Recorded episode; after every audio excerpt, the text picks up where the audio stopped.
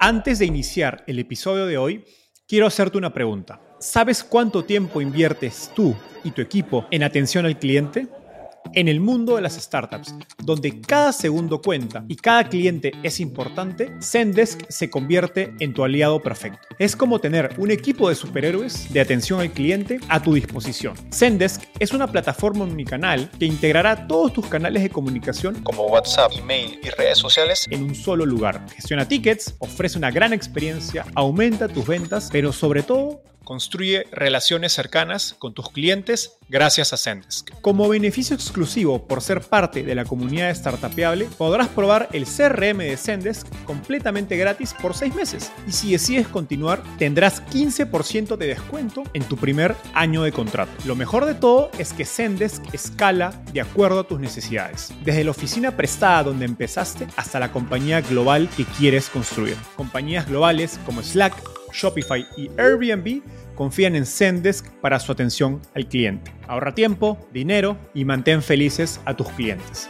Encuentre el link con la prueba gratuita en la descripción de este episodio. Cuando hablamos de e-commerce, usualmente pensamos en la venta online de productos físicos.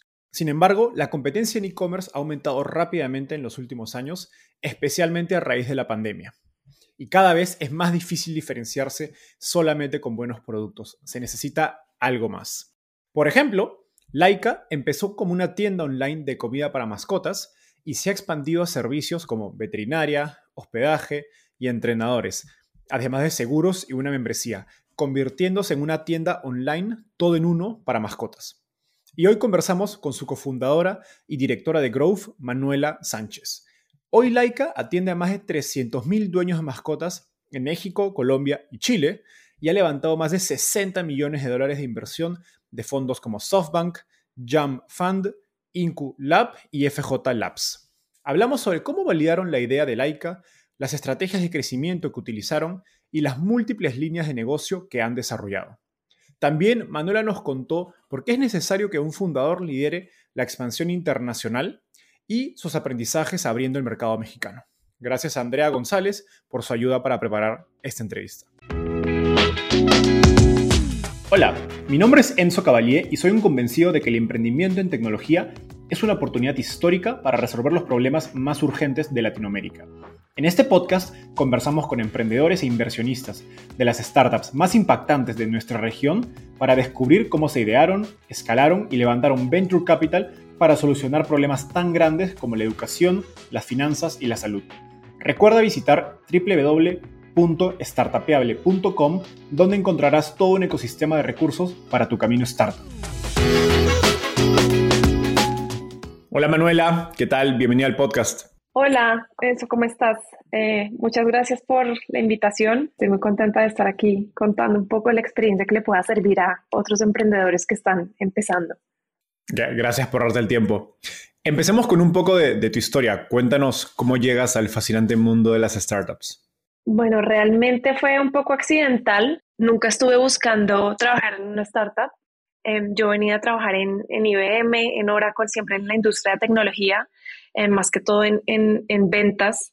Y digamos que estaba construyendo una carrera exitosa, entre comillas, eh, como se mide el éxito, que es pues, un buen salario, eh, cumplir objetivos. Eh, incluso me, gané un premio en Oracle de, de Top Performer pero sentía que hacía falta algo en mi vida, como que no me sentía plena ni llena ni contenta con lo que estaba haciendo. Entonces, siempre cuento que llegaba el fin de semana y, y era, pues era como una tragedia pensar que mañana iba a ser lunes otra vez y que tenía que ir al trabajo y que no me motivaba eh, y sentía como que estaba un poco desperdiciando el tiempo y que pasaban y pasaban los días y los años y yo como que no estaba contenta. Entonces decía, tengo que hacer algo porque no, no estoy contenta. Entonces sentía, sentía un poco eso. Mm, decidí cambiar de trabajo, empecé a buscar pues, como nuevas oportunidades, siempre estaba escuchando nuevas oportunidades y un día una amiga me dijo, ay, eh, estoy trabajando en Rappi, están buscando eh, personas, pues, ¿qué tal te interesa? ¿Qué tal si haces una entrevista? Y yo, pues bueno, pero pues como que sin mucha expectativa. Eh, bueno, pasé la entrevista, me contrataron y ahí entré a conocer un poco de, las startups porque no, no, sabía absolutamente nada. Era usuaria pues de, de algunos e-commerce y demás, pero no, no sabía nada. Entonces ese fue como el primer acercamiento Mm, duré poco en Rappi, eh, unos seis meses, pero fue lo que me abrió los ojos a, a, a entender que, que ese mundo tecnológico o de startups o de aplicaciones o de e-commerce no era ese rocket science que uno piensa que hay mil personas detrás o que la magia pasa y es como llegar a otro planeta. No, era simplemente gente común y corriente como yo haciendo que las cosas pasaran. Entonces ahí me di cuenta que era mucho más sencillo de lo que siempre había pensado y, que se podía hacer. Entonces ese fue como el, primer acercamiento.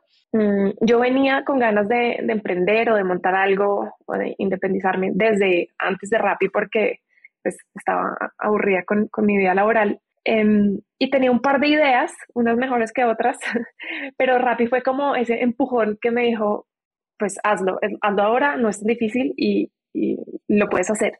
Afortunadamente en ese momento no tenía hijos, no tenía em, deudas o, ninguna responsabilidad em, económica muy grande. Entonces era como el momento perfecto y esa es una de mis recomendaciones siempre, emprendan, entre más temprano emprendan es más fácil porque pues no hay responsabilidades eh, económicas y además es, tienes más tiempo para fracasar, tienes más tiempo para equivocarte, para, no sé, probar tres empresas que de pronto fracasen dos y que con una le pegues, o hay como muchas más, más facilidad. Entonces, eh, fue como el primer acercamiento a las startups. Ahí decidimos, bueno, yo tenía, como les conté, un par de ideas en mente. Es irónico lo que dices porque usualmente los jóvenes sienten que mientras más jóvenes más bien tienen mucho más por perder que cuando en realidad es al contrario, había que vas envejeciendo hay más riesgos, más responsabilidades eh, de, emprender. Claro, uno se gradúa y siempre es como tengo que hacer hoja de vida. Lo más importante es ah, pasar por una empresa, chulear, hacer hoja de vida y ya luego me van a contratar. Pero yo creo que eso también es contraproducente para el emprendedor porque una vez te metes al, mundo laboral corporativo y salirte de ahí es muy difícil porque empiezas a ganar dinero, empiezas a, tener como un estilo de vida que después bajarte a, a ganar cero pesos es muy difícil. Y fue un poco lo que me pasó. Como una cárcel de oro. Claro, yo, yo renuncié a un buen salario y pasar, pasar a ganarme cero, cero pesos, pues fue duro, pero sabía que estaba como sacrificando eh, unas por otras y afortunadamente funcionó después. Yendo ahora hacia lo que estabas por contar, que es el, el origen de Laika, te he escuchado decir que nace de una necesidad personal, pues tienes varias mascotas, y te tocaba ir a múltiples sitios para poder, digamos, comprar los productos que necesitas para, digamos, mantener a tus mascotas, alimentos, eh, juguetes, medicina, etc. Llévanos al, al, origen de la idea, digamos, cómo era la industria de mascotas cuando la ves por primera vez, le evalúas como un negocio, qué problemas encuentras en las soluciones o proveedores existentes y cómo esto se compara con, digamos, la primera idea o la idea inicial de Laika. Mm, bueno, teníamos tres ideas. Yo tenía un par de ideas en mente. Ahí fue en una reunión familiar que estaba mi hermano. Mi hermano tenía en ese momento una empresa de almohadas, importaba almohadas y tenía como tienda, una tienda física. Eh, y era el emprendedor de la familia, entre comillas, o el que más sabía de, manejar un negocio. Pero él, también estaba como aburrido, no le veía mucho futuro, no, no, no sentía que pudiera escalar. Eh, los costos y la, eran más de lo que le dejaba, o era un mal negocio y él estaba aburrido y en, un almuerzo familiar mm, nos pusimos a conversar de esto, de que yo quería renunciar, em, que montáramos algo y él dijo como yo me, yo me uno, me meto de cabeza en lo que hagamos, eh, planteemos las ideas y investigamos el mercado. Entonces me acuerdo que él llegó a mi casa con una cartulina, le llamamos acá como un papel muy grande con marcadores para pintar un poco las ideas que teníamos y ahí nos pusimos a investigar el mercado y el mercado más atractivo de las ideas que teníamos fue el de mascotas, porque el mercado que crecía a doble dígito, que estaba sumamente atomizado en Colombia en ese momento, había múltiples jugadores y bueno, hoy en día también pasa, pero no había como un líder eh, indiscutible. Em, entonces como que vimos esa oportunidad de, meternos en este mercado, de investigarlo y, y, sobre todo de complementarlo, porque en ese momento yo, yo pues tenía mascota, tenía perro y gato, y comprar alimento, productos para mascotas online era muy, muy complejo. todavía no estaba inventado, la gente todavía no estaba acostumbrada a comprarlo online, sino que seguía yendo a tiendas físicas o a pet shops. Em, entonces era muy costoso. Yo intentaba pedirlo por algunas plataformas que existían, dos plataformas aproximadamente en ese momento en Colombia, y era muy caro.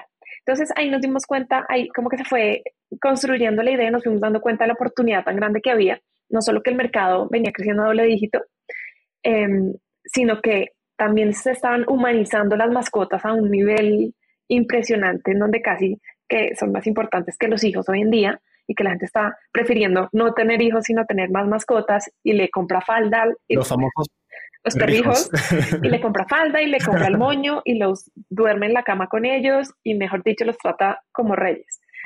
Entonces, bueno, ese, ese fue otro factor. Y, y por último nos dimos cuenta que el, la compra de, sobre todo alimento, que es pues lo que más se vende por obvias razones, era, era muy inconveniente. Entonces uno por lo general compra un bulto grande de 30 kilos y ya sabe que va a comprar, ya sabe cuánto cuesta.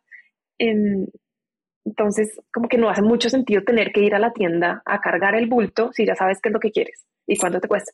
Entonces, em, ahí investigamos un poco el mercado, nos dimos cuenta que la oportunidad estaba mucho más en, en estratos socioeconómicos medios y bajos, porque en ese momento las, pues, las personas tenían dos opciones o meterse en un trancón impresionante. En Latinoamérica, pues los trancones son uno de los problemas principales.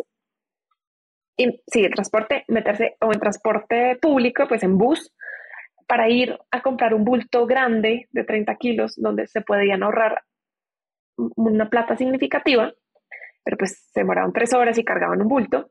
O la otra era ir a la tienda de la esquina, la tienda de barrio que le llamamos en Colombia, eh, que son tiendas donde venden de todo, desde tomates, quesos, leche, comida para mascotas y bueno, todo lo que necesitas. Y la oferta era muy limitada, entonces había por lo general dos marcas de alimento para mascotas y en paqueticos chiquitos. Entonces el precio era mucho más alto y la oferta era mucho, mucho más pequeña.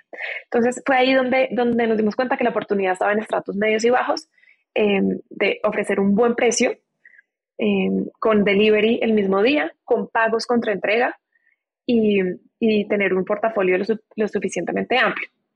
Em, para ese momento lo que existía eran, bueno, poca oferta, se demoraban tres días en entregar estos e-commerce que te, que te menciono y aparte no tenían pagos contra entrega, entonces estaban limitando mucho a estrato alto o a la gente rica y además se enfocaban en marcas premium. No, no tenían como las marcas más económicas de, de, del mercado como general. Entonces nosotros empezamos por ahí enfocándonos en estratos medios y bajos que no tenían la opción, eh, teniendo todos los métodos de pago, tarjetas de crédito, efectivo, datáfono, aunque ese pues, era, un, era un dolor de cabeza, pero sabíamos que ese era como el, el camino por donde debíamos ir, y teniendo un portafolio gigante, no solo las marcas premium, que son las que más margen dan, sino las marcas más económicas eh, para pues, ofrecerle a todo el mercado. Genial, no, me, encanta este enfoque en hacer que Laika sea un e-commerce que llegue a, todos los estratos sociales, porque como describes, creo que muchos han caído en que se enfocan en un, en un público mucho, con muchos más ingresos y con ciertas, digamos, como tener tarjeta de crédito, entonces hay, hay una manera en que puedes ir quitándole barreras y ampliar el mercado a la vez como has estado describiendo. Y creo que no solo aplica para mascotas, sino para varias categorías de, productos. Ahora, el primer mes de Laika, te he escuchado decir que se dedican a digamos, enviar mensajes, contactar con amigos y familiares, etcétera, para obtener a sus primeros usuarios. El resultado fue que hacen 2.000 dólares en ventas en, en su primer mes. Cuéntanos, digamos, con qué métrica, no sé si conversión, recurrencia, etcétera, o cómo estaban evaluando si el mercado realmente, digamos, estaba validado y, se convencían de que había una oportunidad más grande por, por perseguir. Yo literalmente me senté, cogí mi Facebook, y, empecé a ver uno por uno de mis amigos quién tenía mascota como en sus fotos y le escribí dándole un cupón, diciéndole que habíamos creado Laika, que por favor nos probara y nos diera feedback. Em, y así fuimos teniendo los, los primeros clientes, Friends and Family. Y, y, ya cuando esa bola de nieve empieza como a funcionar y empezamos a ver que entran pedidos que no son de nadie conocido de, pues, de los founders, era como, ok, wow, llegó, no sé, eh, Laura Pérez, ¿alguien la conoce? No, ni idea, entonces, ok, parece ser un cliente real o, no, o no conocido. Entonces ahí fue como que nos fuimos dando cuenta que, que esa atracción se iba dando muy naturalmente y creo que esa es una de las cosas que uno tiene que medir cuando, cuando crea algo, sea de producto o servicio, y es que se, se vaya moviendo solo el, pues como, sí, que tenga atracción sola, porque muchas veces nos enfocamos en, en hacer empresas que de pronto no son un must have, sino un nice to have, y, pues va a ser mucho más complejo, ¿no? Si no es una necesidad, eh, va a ser muy difícil eh, encontrar el market fit. Em, y alguna vez oía una, un podcast que decía, no es solo que tus amigos te digan que te van a comprar, sino que realmente lo hagan. Entonces, si tú le dices a tus amigos, por favor, cómprame, eh, haz una prueba en Laika y me compras y todos te dicen, sí, sí, sí, seguramente todos te van a decir que sí, pero ¿quiénes están dispuestos a sacar plata y a pagar por lo que tú estás haciendo? Ahí es cuando realmente sabes si, si, si estás cumpliendo una necesidad. Y pues nosotros no, no teníamos nada, ni idea de tecnología en ese momento, ninguno de los fundadores. Em, pero hicimos un poco, pues subcontratamos una empresa externa de desarrollo que nos hizo al principio eh, la aplicación. Ahí tomamos una decisión que, que, al parecer fue la correcta, pero hubiera podido salir muy mal y fue hacer una aplicación. No, no empezamos por página web, sino que empezamos al revés por aplicación y hubiera podido salir muy mal porque para tener una aplicación tú necesitas tener recurrencia. Si no, no hace sentido tener una aplicación si vas a hacer como un pedido cada tres meses. Pero bueno, afortunadamente funcionó y hoy en día... La... Explícanos un poco más esa, esa, esa lógica. Es decir, una, bueno, sobre todo hace cinco años, tener una aplicación en tu, en tu, en tu celular es como esa finca raíz que llaman, es, es, como lo más importante de tu vida, es casi lo que tienes en tu celular, en tu, en tu pantalla. Y hacer parte de, de esa pantalla de la gente es, es difícil, ¿no? Entonces tienes que ser muy importante para estar ahí y sobre todo cuando los celulares no tenían la capacidad de tener cientos de aplicaciones y no te podías tener cinco o diez. Entonces, necesitas ser muy importante, muy relevante y, y, y, usarla recurrentemente para estar ahí. Si no, la gente va a decir, pues me meto a una página web, compro el alimento de mi mascota y, y, ya, no necesito tener una aplicación. Pero bueno, afortunadamente funcionó y hoy en día también eh, la mayoría de las compras eh, se hacen a través de aplicación. Y también creo que es porque le hemos dado más fuerza a la aplicación que, que a la página web. Eh, ¿Cómo se veía el producto de Like en esos primeros meses? Nosotros lo diseñamos y al principio, ahorita que me lo preguntas, era bastante fea. Tenía un bug, era un universo literal. Nuestro nuestro eslogan era universo peludo, porque Laika fue la primera perra rusa que se envió al espacio. Entonces unía como esa historia de universo peludo y que queremos tener todo el universo de soluciones para las mascotas. Entonces decidimos ponerle un universo de fondo. Era horrible. Si hoy en día yo, alguien, alguien, algún product manager o un CPO eso, yo creo que dice como, Dios, ¿por qué se les ocurrió hacer eso? Era horrible y, flotaban los, las categorías. Entonces era el plato de comida flotando en el espacio, el hueso flotando en el espacio. Bueno, era, era bastante raro, pero, pero bueno. Em, ¿Y con qué métrica variable clave empezamos a medirnos? Eh, al principio nos empezamos a medir con GMB, o sea, como con venta neta, y yo creo que esa fue una de nuestras nuestros aciertos, de nuestros pequeños aciertos, porque muchas veces uno se confunde en, medir las métricas que no son, o las vanity metrics que llaman, em, como por ejemplo descargas o visitas a la página web o seguidores, cuando tu negocio es vender. Entonces, pues sí, mucha gente nos preguntaba, ¿y cuántas descargas tienen? Y nosotros no, ni sabíamos. ¿O cuántas visitas tienen? No, ni idea. Porque realmente estamos enfocados en ventas. Entonces, muchas veces la gente eh, dice, no, no estoy vendiendo, pero tengo un millón de seguidores en Instagram. Y es como, ok, pero tu negocio es vender, no, no eres un influencer, ¿sabes? Entonces, creo que enfocarse y siempre estar midiendo lo que, lo que es realmente importante es, es, es muy clave desde el, desde el inicio. Em, obviamente al principio, pues no medíamos ni el 1% de lo que medimos hoy en día, pero creo que también eso se va dando con el tiempo y con las necesidades. Al principio era ventas y, y, de pronto clientes, como de cuántos clientes tuvimos en el mes, pero era, era más que todo ventas y ahí se fueron dando las cosas, después fuimos aprendiendo que, que, que se debía medir el ticket, que se, medía, se debía medir la frecuencia, la retención, eh, pero realmente ni sabíamos que tocaba medir en ese momento mm, todavía las, como los e-commerce y las startups no eran tan, no estaban en el auge como hoy en día que hay millones, sino que había muy pocas, contadas con, con, con una mano. Entonces era también como ir probando que, que, veíamos que funcionaba y que creíamos que era lo que necesitábamos medir. Sí, y al final en esa etapa pues son ventas y como explicas, esa recomendación orgánica y crecimiento orgánico lo que te daba la, sensación o intuición de que, ok, esto está funcionando, realmente hay una necesidad por, digamos, por seguir, desarrollando. Exacto, sí. Y, lo bueno fue que siempre empezamos pensando en grande, en tener un equipo grande. Había, éramos como 12 personas, eh, estábamos pagando un arriendo de una bodega. Em, y pues 12 salarios con, con cero ingresos, pues es, es, bastante grande, pero siempre pensamos en, en, necesitamos tener contador, diseñador, veterinario, eh, tantos motorizados como para que pudiéramos escalar el, el, negocio y no que tuviéramos cinco pedidos y nos quedáramos eh, cortos. Em, y, y, al principio era una de las cosas buenas del producto al principio y cosas que ya no se pueden hacer es que es mucho más flexible, ¿no? Em, y los cambios se pueden hacer inmediatamente que, ya en muchas cosas no se puede. Entonces, por ejemplo, un amigo me decía, no encuentro este producto en Laika. Yo me metía a Google, lo buscaba en, la, en cualquier competencia, lo incluía, copiaba la foto, lo subía y le ponía el mismo precio que estaba en, en la competencia y se lo conseguíamos. Entonces era es un poco como, eh, ahí sí era el mundo startup real de haz que las cosas pasen y, y salíamos corriendo a comprarlo para entregárselo.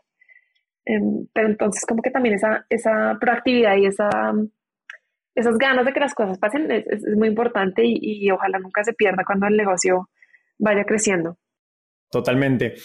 Contaste brevemente que en su primer, digamos, MVP, que fue la aplicación, eh, tercerizan o contratan a una agencia de desarrollo digamos, hoy día, después de cinco años, seis años y seguro habiendo pasado y conocido muchos emprendedores e inversionistas que usualmente recomiendan no hacer eso, digamos, ¿qué desventajas o ventajas ves en contratar una agencia de desarrollo en un inicio, tomando en cuenta que gran parte de los emprendedores en Latinoamérica pues no vienen de un, digamos, de, de un background o una experiencia técnica para poder hacer el producto por su cuenta? Sí, eso fue uno de como nuestros obstáculos principales y era que ninguno de nosotros era desarrollador yo, yo soy administradora, Camilo es abogado eh, y, los otros son publicistas. Nada que ver, ninguno ni entendía poco de, eso. Y siempre como para, por ejemplo, para aplicar a, a, a Y Combinator o para, para los inversionistas, ese era como un obstáculo, como ¿quién hace la tecnología? No, ninguno. Y era como, ah, ¿cómo van a hacer? Si no entienden esto para hacer una aplicación, como que están en el lugar equivocado. Em, pero yo creo que fue una decisión acertada o, al menos funcionó porque no teníamos los recursos para hacer un equipo propio. En ese momento era muy costoso contratar de planta a, unos buenos desarrolladores, entonces, pues como por, por el capital que teníamos y, por el desconocimiento, creo que fue acertado contratarlo. Después, como al año más o menos, lo fuimos eh, haciendo in-house. Correcto. ¿Y qué, digamos, si hoy día volvieras a empezar, ¿lo harías igual o cómo le recomendarías a otros emprendedores abordarlo? Yo creo que lo haríamos igual, porque además también te permite no hacer una gran inversión en tecnología por si las cosas no sirven.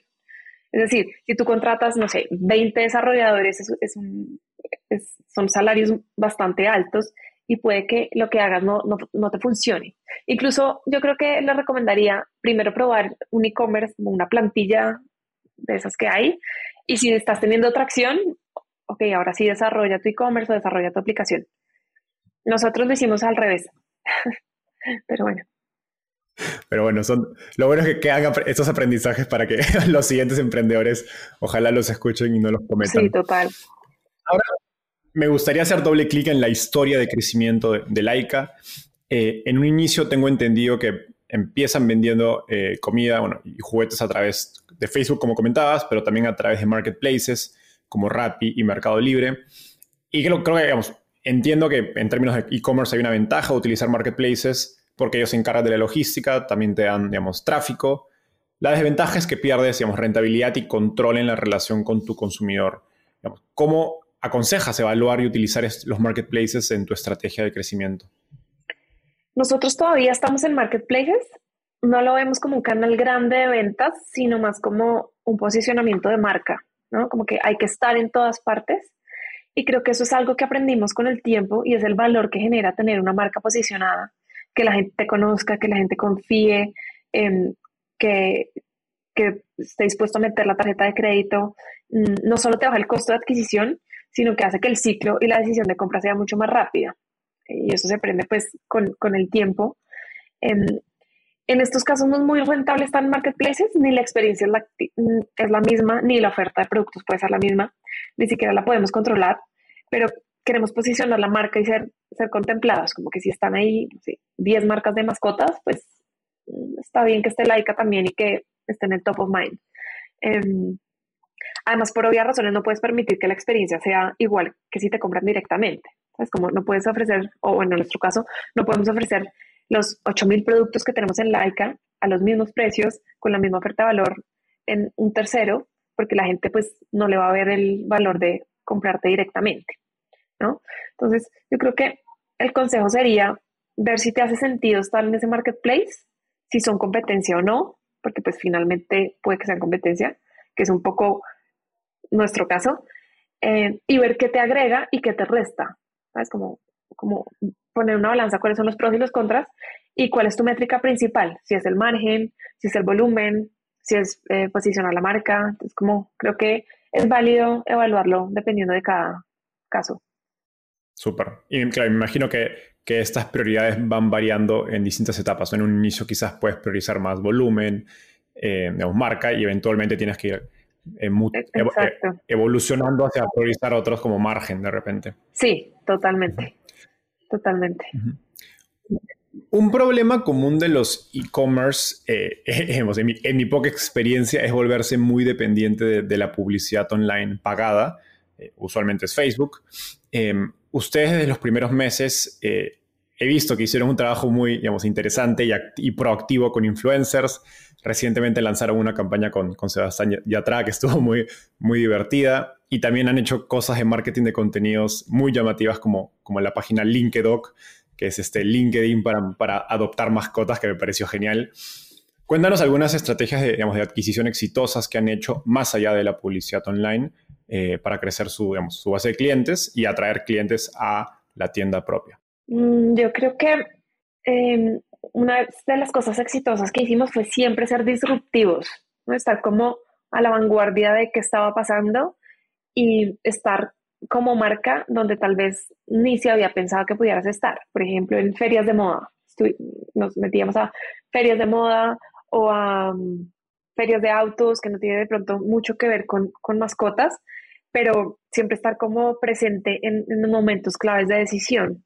Eh, entonces, cómo aprovechar esos momentos también, si está pasando algo localmente, no sé, eligieron presidente o hay votaciones o está lloviendo, siempre estar como muy presente eh, en lo que está sucediendo porque al cliente le, le, gusta eso.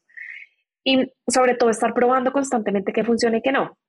Nosotros teníamos muy poco presupuesto al principio, entonces íbamos probando un poquito de radio, un poquito de influenciadores, un poco de, bueno, pauta digital, Em, estar en centros comerciales, estar en parques. Entonces, ir, probando creo que es también te va diciendo que, que funciona y que no, eso, eso es clave y, ojalá no se pierda con el tiempo. Em, y, ah, bueno, y sobre los canales pagos que mencionas, sí, definitivamente como la inversión en, en pauta digital es, es bastante alta para nosotros, pero lo vemos de dos maneras, mm, los canales pagos. Entonces, uno es como principal canal de adquisición y es donde podemos buscar los clientes nuevos más rápida y más masivamente, como que si salimos a la calle a buscarlos nos vamos a demorar mucho más y va a ser más caro. Entonces, como canal de adquisición es muy bueno. Eh, y también como branding, como para posicionar la marca. Entonces, son como en esos dos momentos que estamos eh, más presentes ahí. Creo que para adquirir clientes, seas una marca de mascotas o seas de mercado o de joyas, adquirir los clientes por pauta digital va a ser mucho más masivo y mucho más rápido. Y luego tú con tu marca y con tu magia debes hacer que, que se retengan y te sigan comprando. Lo que sí no es sostenible es que tengas que gastar en pauta digital para que te siga comprando un cliente, como para que haga la segunda compra, la tercera compra, la cuarta, la quinta, la sexta, porque pues no va a ser nunca rentable. Pero como canal de adquisición y de, y de, posicionamiento de marca, eh, es relación costo-beneficio es muy bueno. Por ejemplo, si comparas para, para branding, televisión versus pauta digital, pues va a ser mucho más masivo y más económico hacerlo en pauta digital que salir en televisión en horario prime. Pero pues son, son distintos, ¿no? Pero, pero pues creo que es una, una, una buena herramienta si eres un e-commerce. Qué, qué, interesante. ¿Cómo se les vino a la mente esta idea de, pues, oye, Laika, una marca de mascotas, puede estar en un evento de moda o un evento de autos y coches? Fue más como por necesidad. Necesitábamos adquirir clientes y era como, bueno, ¿a dónde vamos? eh, ¿A un centro comercial? O era como que buscábamos cualquier oportunidad para estar ahí. Entonces, no sé, eventos desde una amiga de mi mamá iba a hacer un evento de algo muy chiquito, era como, bueno, vamos con like y damos cupones y regalamos pañoletas o algo. Entonces era más como por necesidad. Eh, pero también fuimos haciendo regalos que no tenían nada que ver con mascotas. Entonces el día de la Nutella regalábamos Nutella. El día de la cerveza regalábamos cerveza. Eh, y cosas así que no tenían de pronto mucho que ver con mascotas, pero la gente le, le gustaba eso. Entonces era como ir probando ir, intentando hacer cosas disruptivas para estar como en, el top of mind de las personas. Genial. y siento que lo que... Creo que, digamos, viéndolo obviamente como, digamos, después de que ha sido un éxito, hace sentido cuando lo piensas que la mascota es parte importante de la vida de las personas y por qué no estar en otros momentos importantes de la vida de las, de las personas como los que mencionas. Sí, exacto. Te acompaña, la mascota te acompaña como en tu vida, en todos los momentos, ¿no? Y cada vez vemos más que hay restaurantes pet friendly, em, ya puedes entrar a los centros comerciales, incluso a los hospitales, entonces ya es como, como que ya está mucho más presente y también creo que nosotros nos hemos encargado de que eso vaya sucediendo un poco, hemos colaborado a que, a que eso suceda. Y, y, está alineado justo a la tendencia inicial que mencionas que, que identifican cuando empiezan Laika, ¿no? Que es que esto estaba pasando y cada vez se aceleraba más. Por lo tanto, pues la innovación no venía solo del producto, sino de la, forma en que comunican y llegan a sus clientes. Ahora, en una entrevista anterior eh, decías algo muy interesante y es que el mundo es omnicanal y que no creen que ustedes lleguen a ser totalmente digitales, pues somos seres sociales eh, y, y, en Laika están pensando en cómo generar conexiones físicas con sus clientes. Creo que me parece una observación muy interesante dentro del contexto de que está pasando la pandemia y pues una parte importante de las compras eh, está, migrando o volviendo, digamos, de online a retail y pues muchas marcas e-commerce que empezaron, digamos, 100% digital, eh, estoy seguro que están evaluando su, digamos, su estrategia y si quieren seguir creciendo, quizás necesiten eh, buscar abrir tiendas físicas o alguna presencia física. ¿Con qué variables digamos, evalúas tú la elección entre, oye, vamos por canales 100% digitales, como puede ser una web o una app, versus una combinación entre online y, tiendas físicas? Yo también creo que ahí va, pues el mercado mismo te va dando como pistas, ¿no? Em, nosotros hemos hecho pruebas piloto. Acá en, Bogotá tuvimos seis puntos de baño para perros, pero decidimos cerrarlos por, por dos razones. La primera es que no era rentable, entonces era un negocio malísimo eh, no dejaba margen, vendíamos muy poco por cada punto, pero, pero lo veíamos mucho más como un posicionamiento de marca, como una valla, casi que, ok, mejor tener una tienda, pagas ese arriendo en vez de pagar una, una valla o rompe tráfico eh, en la calle, que no sirve para nada. Em, entonces lo veíamos más como posicionar la marca, que la gente confiara más en la marca, como que decía, ok, lo veo, lo veo digital, no, no confío en meter mi tarjeta, no confío en comprar, pero si veo una tienda, de pronto, ok, sé que puedo ir ahí a reclamar por si algo sale mal. Entonces lo veíamos más como, como, como de esa manera y de poder tener algo de omnicanalidad de alguna manera, porque pues finalmente hay servicios que nunca se van a prestar, nunca se van a poder prestar online 100%, como bañar al perro, ¿no? Entonces eh, ahí también habíamos hecho unas pruebas de tener unos carritos aliados que iban a tu casa pero bueno, ahí también decidimos cerrarlo porque no, no podíamos controlar servicio, que ese es el segundo punto. Y es lo más importante, era que no podíamos controlar el servicio porque fue una especie de franquicia en donde no estábamos alineados como marca ni como servicio, entonces sentimos que estaba restando más de lo que sumaba. nos pasó lo mismo con los carritos que con las tiendas físicas.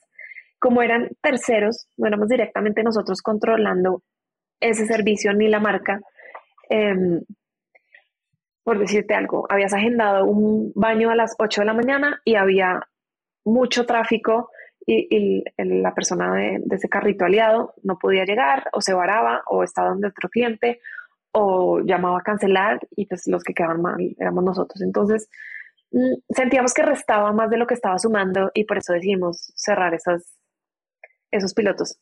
Pero mm, sí, otro error fue, que cometimos fue que nunca le dimos el foco necesario, por lo que no representaba una venta interesante. Entonces, creo que también estaba un poco destinado a que la prueba saliera mal. Em, y hoy en día estamos evaluando a ver si lo volvemos a hacer o no, de pronto de otra manera. Pero ahí, ahí, estamos viendo, con todo lo que está pasando hoy en el, en el mundo de startup, hay otras prioridades en este momento. Totalmente.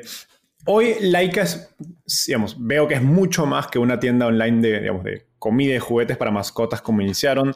He visto digamos, los servicios que tiene incluye veterinaria, hoteles, entrenadores de perros, paseadores y hasta una suscripción Prime. ¿Cómo supieron cuándo era el momento correcto para pasar de ofrecer solo productos a crear digamos, toda una oferta o portafolio de servicios? Nosotros empezamos desde el principio como es más como un listado de, informativo de, servicios. Entonces, funerarias, paseadores, eh, fotoestudio, mm, restaurantes pet friendly, que era como un agregado a los productos, como que sabíamos que la venta siempre iba a venir de los productos y esto era más como un valor agregado de, ok, acá, acá al menos tengo más información, entonces prefiero comprar aquí. Em, luego, no, bueno, también con la recurrencia de los servicios o de los productos nos van dando pistas de, hacia dónde ir. Entonces, eh, siendo dueños de mascotas, nosotros, pues amantes de mascotas y teniendo mascotas en casa, sabemos que los servicios más recurrentes son bañarlo, o sea, bañar al perro, uno lo baña aproximadamente una vez al mes, y los servicios de veterinarios. Entonces, por ejemplo, las vacunas, las desparasitaciones y ese, ese veterinario no, no de urgencia, sino como más de control.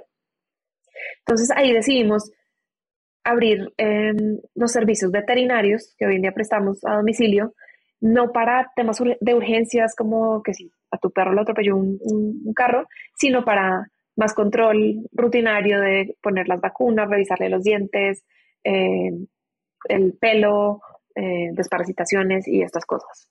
Entonces era como un, era como parte del ciclo de no solo vender productos, sino también asesorar al cliente, que confíen en nosotros, porque pues conocemos del tema, sabemos de veterinaria y, y pues algún servicio que se pueda prestar en casa, ¿no? Como porque estamos también limitados a, que se pueda prestar online o a domicilio. Y en este caso, digamos, eh, teniendo en mente lo que nos comentabas acerca de los carritos de, que iban a bañar a los perros, decidieron hacerlo de un modelo de franquicia con, los veterinarios o si es un modelo donde ustedes controlan enteramente la experiencia? No, es acá sí controlamos la experiencia, son veterinarios eh, que trabajan para Laika, como empleados de Laika. Entonces, eh, sí. Y ahí nos interesa mucho más que, más que el volumen, que sea un servicio de calidad.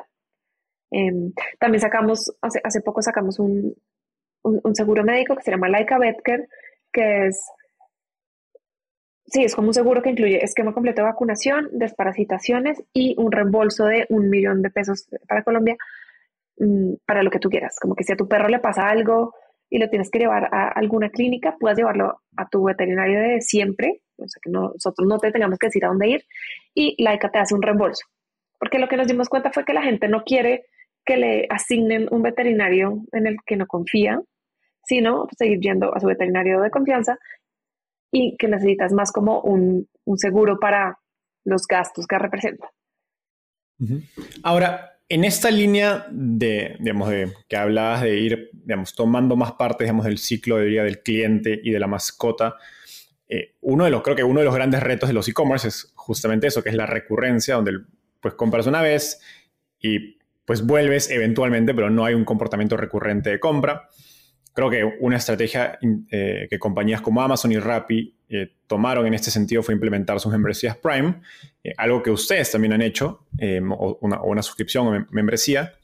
me parece interesante porque pocas compañías digamos, han hecho, creo que, modelos de suscripción con mucho éxito a escala en Latinoamérica. Em, pero entiendo que hoy el 70% de las ventas de Laika vienen justamente de los miembros, digamos, de, Laika. Eh, cuéntanos cuáles han sido, digamos, las claves para implementar exitosamente este modelo de, membresía o suscripción. Hace como tres años em, tuvimos una prueba, pues tuvimos suscripciones y era solo pago con tarjeta de crédito eh, y tú elegías el producto, por decir algo, mm, marca perrito, y de 3 kilos y querías que te llegara cada semana, cada mes, cada X semanas, podías buscar la, frecuencia, los productos y, ya se hacía como un débito automático a tu tarjeta.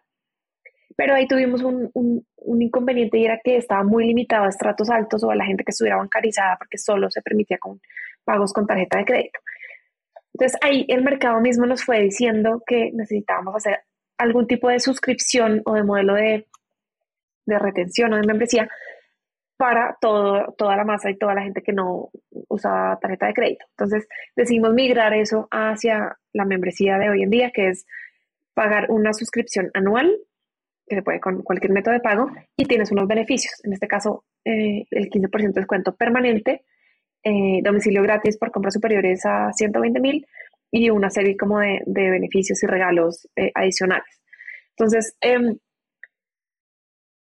fue más como escuchando al cliente, viendo el mercado, viendo qué, funcionaba mejor y esa, esa, decisión la tomamos en tres días.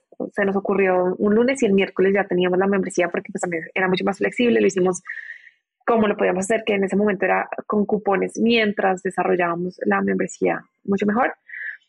Pero mm, nos ha funcionado muy bien y, creo que parte del foco de, este momento es la retención, no solo de la ECA, sino de muchas de las startups, porque pues estamos yendo hacia el camino de la rentabilidad y pues esa manera es reteniendo a los clientes. Em, hoy el día más o menos representa el 70%, un poco más del GMV los que son like a member. Y yo creo que la clave de, implementar un, exitosamente un modelo de suscripción es escuchar siempre al, eh, al, cliente, como saber qué es lo que quiere, qué es lo que le genera más valor, si es un descuento, si es domicilio gratis, si es eh, temas más emocionales o si es un, acompañamiento en servicio. Pues siempre estar escuchando al cliente y eso es, suena también muy cliché, pero a veces se nos olvida, incluso a nosotros se nos olvida. Entonces es creo que eso debería ser una práctica del día a día y, que se vuelva como la guía de hacia dónde ir. A nivel, digamos, financiero y de negocio, el, rol de la membresía es ser una línea de ventas importante o más bien, digamos, eh, potenciar la retención y a través de eso catalizar más líneas de negocio de, la ICA? Es más un, un canal de retención, ¿no? porque cuando la decidimos sacar nos dimos cuenta, bueno, no solo escuchando al mercado que necesitaban como una suscripción o algo que les permitiera hacer más fácil su compra recurrente, sino que también necesitábamos retener esos clientes, que no se fueran a comprar precios eh, a la tienda de la esquina, al supermercado, a otro e-commerce especializado, sino que se quedan en Laika. Entonces era es, básicamente la manera de, tenerlos eh, recurrentemente en, Laika que prefiero Like y no, y no otras plataformas. Perfecto. Has contado que cuando se expandieron a México, el lanzamiento de Laika no fue como esperaban. Cuéntanos en esta experiencia qué errores claves crees que cometieron en el, al momento de lanzar Laika. México es un mercado muy complejo. Creo que todavía no hemos entendido bien el mercado mexicano. Mm, y sé, y sé por, por, amigos y gente conocida que, que, también les ha costado mucho. Sé que a Rappi le costó mucho México al principio, eh, a em, y a distintos eh, fundadores eh, que no son mexicanos les ha costado mucho, porque es, ahí caemos como en, el, en la dualidad de es un mercado tan atractivo y tan grande, no solo para los emprendedores, sino para los inversionistas, que siempre va a ser el foco o el mercado más importante después de Brasil en Latinoamérica, que es como tenemos que estar ahí y muchas veces caemos en el, en el error de pensar que se comporta igual que Colombia o pensar que se comporta igual que Chile o que Argentina o que Perú. Em, uno de los errores que cometimos al principio fue no darle el foco. no darle el foco y no estar presentes. Entonces, uno pensar en México pero estando acá, sin, sin estar yendo a México, es muy difícil, ¿sabes? Porque acá tú vas en la calle y ves un café y se te ocurre alguna idea con Laika, o ves un cliente comprando en una tienda y se te ocurre algo, pero sin conocer la cultura, sin estar en el día a día de cómo piensa el mexicano, cuáles son, sus costumbres, qué le genera valor.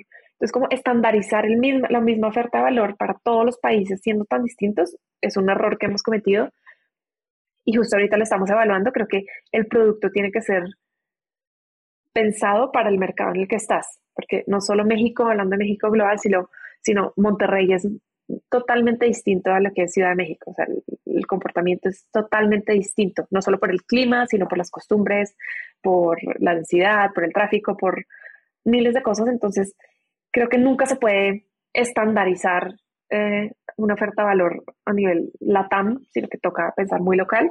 Y para eso toca tener equipo local y un equipo muy, muy senior eh, y, y, e ir haciendo pruebas. Otro de los errores que tuvimos fue que todas las decisiones se toman o se tomaban en muchos casos desde los heads, em, como desde los C-levels que no están en México y no del equipo local mexicano. Entonces, y sé que eso también le ha pasado a otras startups. Entonces, yo creo que es como una, es ir y venir, ver qué funciona y qué no, em, si se toman las decisiones locales netamente o si se toman más globales y ver qué va funcionando. Pero definitivamente entender la cultura estar presente y tener un equipo local. como que mandar colombianos a trabajar a, México eh, no, no va a funcionar. Qué interesante. De hecho, em, te he escuchado contar que, no, digamos, que parte importante digamos, de, de, este resultado fue que el equipo fundado, digamos, tú y tus socios no estaban en el país. Em, y pues era mucho más difícil, digamos, hacerlo funcionar desde un lado, digamos, creativo, ideas de negocio, también del lado de pasión y, digamos, esfuerzo. Y eventualmente entiendo que tú te mudas a México o empiezas a ir de manera recurrente a, digamos, al país. ¿Por qué consideras eh, que es clave la, presencia del equipo fundador y, cuáles crees que son las ventajas o desventajas de lanzar un mercado como digamos, con un fundador versus eh, un líder local como un country manager? Mm, bueno, no solo para entender el mercado, que era lo que estaba contando ahorita, el mercado y la cultura, sino también por esa cultura organizacional.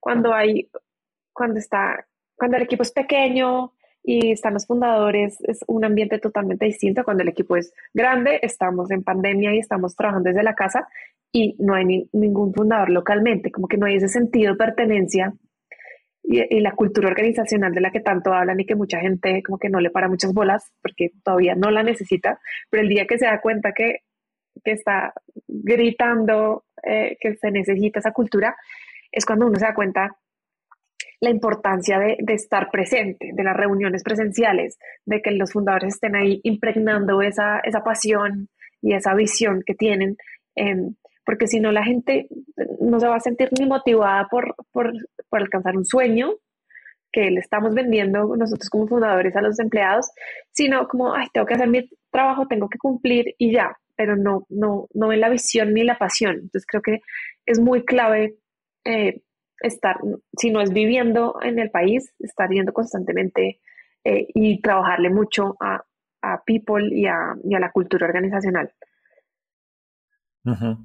Qué interesante. No, y me, imagino que es, doblemente importante cuando pues son dos, tres, cuatro, cinco personas en ese nuevo país, ¿no? la presencia del fundador tiene, digamos, un, un, impacto, digamos, incluso porcentualmente, ¿no? Eres 20% del, del, equipo de cinco personas en ese nuevo país y se siente la diferencia eh, versus cuando puedes poner, puedes contratar a un, digamos, a, un ejecutivo muy senior, pero, digamos, no trae ese componente, digamos, de la cultura y visión que, que mencionas, por más de que tenga la experiencia de lanzar y empezar el mercado. Sí, total. Y también creo que el tema de contratación es muy importante, no solo para otro país, sino en general en todos los cargos, y es que comparta la pasión, la proactividad y la visión de los fundadores, porque muchas veces caemos en el error de contratar gente muy senior, con mucha experiencia, eh, MBA, eh, Ivy League, lo que sea, pero si no tiene la visión, la pasión y como, si, no entiende hacia dónde queremos ir, pues va, va, va a chocar, ¿no? y como que no estamos remando hacia el mismo lado. Totalmente. Ahora, hoy eh, entiendo que recientemente empezaron a expandirse a Chile eh, y han tomado esos aprendizajes. Entiendo que en Chile el lanzamiento ha sido mucho más eh, exitoso en comparación a como lo fue en México en, una primera instancia. Digamos, que fueras a abrir un mercado nuevo, por ejemplo, no sé, Perú, de donde soy. Cuéntanos, digamos, los aprendizajes y cuál es, digamos, el, playbook o las secuencias y los pasos que tomarías para lanzar exitosamente un mercado desde cero. Mm, yo creo que investigar el mercado previamente a abrir, pues también es medio obvio, pero conocerlo muy bien, hacer un benchmark de, la oferta de los competidores que hay, contratar un equipo local bastante senior em, e ir probando. Y lo mismo, escuchar al mercado, que no, no lanzar con lo mismo que tienes en Colombia o en otro país, sino entender cómo cómo funciona la cultura que genera valor al peruano o al chileno y, y, ver la oferta, porque por decir algo, si entramos con la misma membresía que tenemos en Colombia a Chile, puede que no sea competitiva porque existe algo mucho mejor en la competencia o porque la gente no sabe qué es una membresía o no sabe qué es un cashback. Eh, entonces, entender muy bien el mercado local y dejarse asesorar de, de las personas locales. Mm, en cuanto a playbook, pues no tenemos como un algo tan estructurado, tan escrito, em, pero sí ir aprendiendo de los errores que se van cometiendo y, e ir probando, ¿no? Entonces, si cometiste algún error en Colombia o en México, pues no lo cometas otra vez en, Chile, ¿no? Y, errores no solo de, con clientes, sino con equipo, con proveedores, con logística, eh, con fraudes, con, cualquier tema. Manuela, llegamos al segmento final de la entrevista. Este se llama ronda de tweets. Básicamente te voy a hacer una pregunta corta y me tienes que responder en lo que te tomaría escribir un tweet, es decir, menos de un minuto. ¿Estás lista? Sí. Estoy viajando de San Francisco a Bogotá. ¿Qué libro debería leer y por qué? Bueno, creo que depende del momento, pero eh, The Obstacle is the Way es un libro que eh, muchas veces pues, nos, nos, deja ver el panorama muy negro, ¿sabes? Como que en las startups nada funciona, todo es un problema, el mundo se va a acabar todos los días eh, y, y, te permite como ver que el problema que tienes hoy, hoy en día no es tan importante si lo ves desde perspectiva eh, y que de las crisis siempre surgen cosas extraordinarias. a, veces un poco de perspectiva eh, ayuda mucho a ver las cosas de una manera lo más positiva. Y a mí me pasa mucho y es que con, con, con mis fundadores bueno, hay importante, para mí importantísimo tener cofundadores, esos solo founders los admiro impresionantemente por, por, el tema del apoyo y de, y de la, ¿sabes? Yo a veces veo un problema gigante y otro de mis fundadores dice como, no, pues ese problema es así, es chiquiticos. Entonces es como, ok, nos vamos balanceando en días malos, puede que alguno tenga un día muy malo y yo tenga un día bueno, entonces es como eh, ir apoyándonos e ir yendo de la mano y, evitar eh, hundirse en tu propio vaso de agua, ¿no? Cuando otro lo ve de manera diferente. Es, muy importante. ¿Qué te gustaría cambiar del mundo de las startups en Latinoamérica? La dependencia de capital. Eso de estar buscando capital todo el tiempo constantemente es, es un desgaste y no permite enfocarse en, en, hacer negocio. Y de pronto también la velocidad de, del backlog de desarrollo, que hay, hay mucha escasez de, desarrolladores y eso que hoy en día hay más, pero, pero ese backlog es infinito. Totalmente. ¿Quién es una emprendedora o emprendedora en Latinoamérica al que crees que debería entrevistar y por qué? Cristina Junqueira de Nubank. No solo por el éxito de Nubank, sino porque pues, es mujer y, y es mamá, creo que de tres. Entonces también balancear la vida eh, personal y de ser mamá con la laboral y de ser cofundadora es bastante difícil y yo que tengo una hija chiquita, eh, a veces me frustro muchísimo por, por querer ser la mejor mamá, pero también ser eh, la mejor emprendedora. Entonces, balancear eso es, es, es complejo, sin sentirse culpable. ¿Cómo lo haces tú?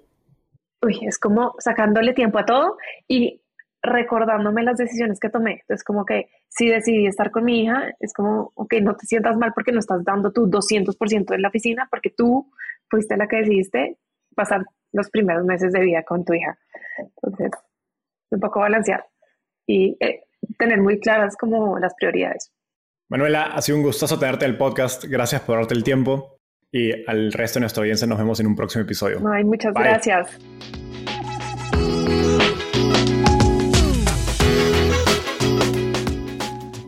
Antes de cerrar el episodio, quiero contarte que lanzamos el podcast Startupiable en 2021 y en menos de un año ya somos casi 10.000 personas que lo escuchamos cada mes.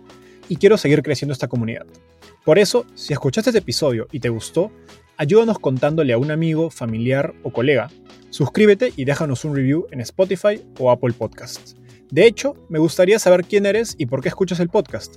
Mándame un mensaje sencillo a enzo.startapeable.com o por Twitter a arroba contándome por qué escuchas el podcast Startapeable y cómo te ayuda en tu empresa o trabajo.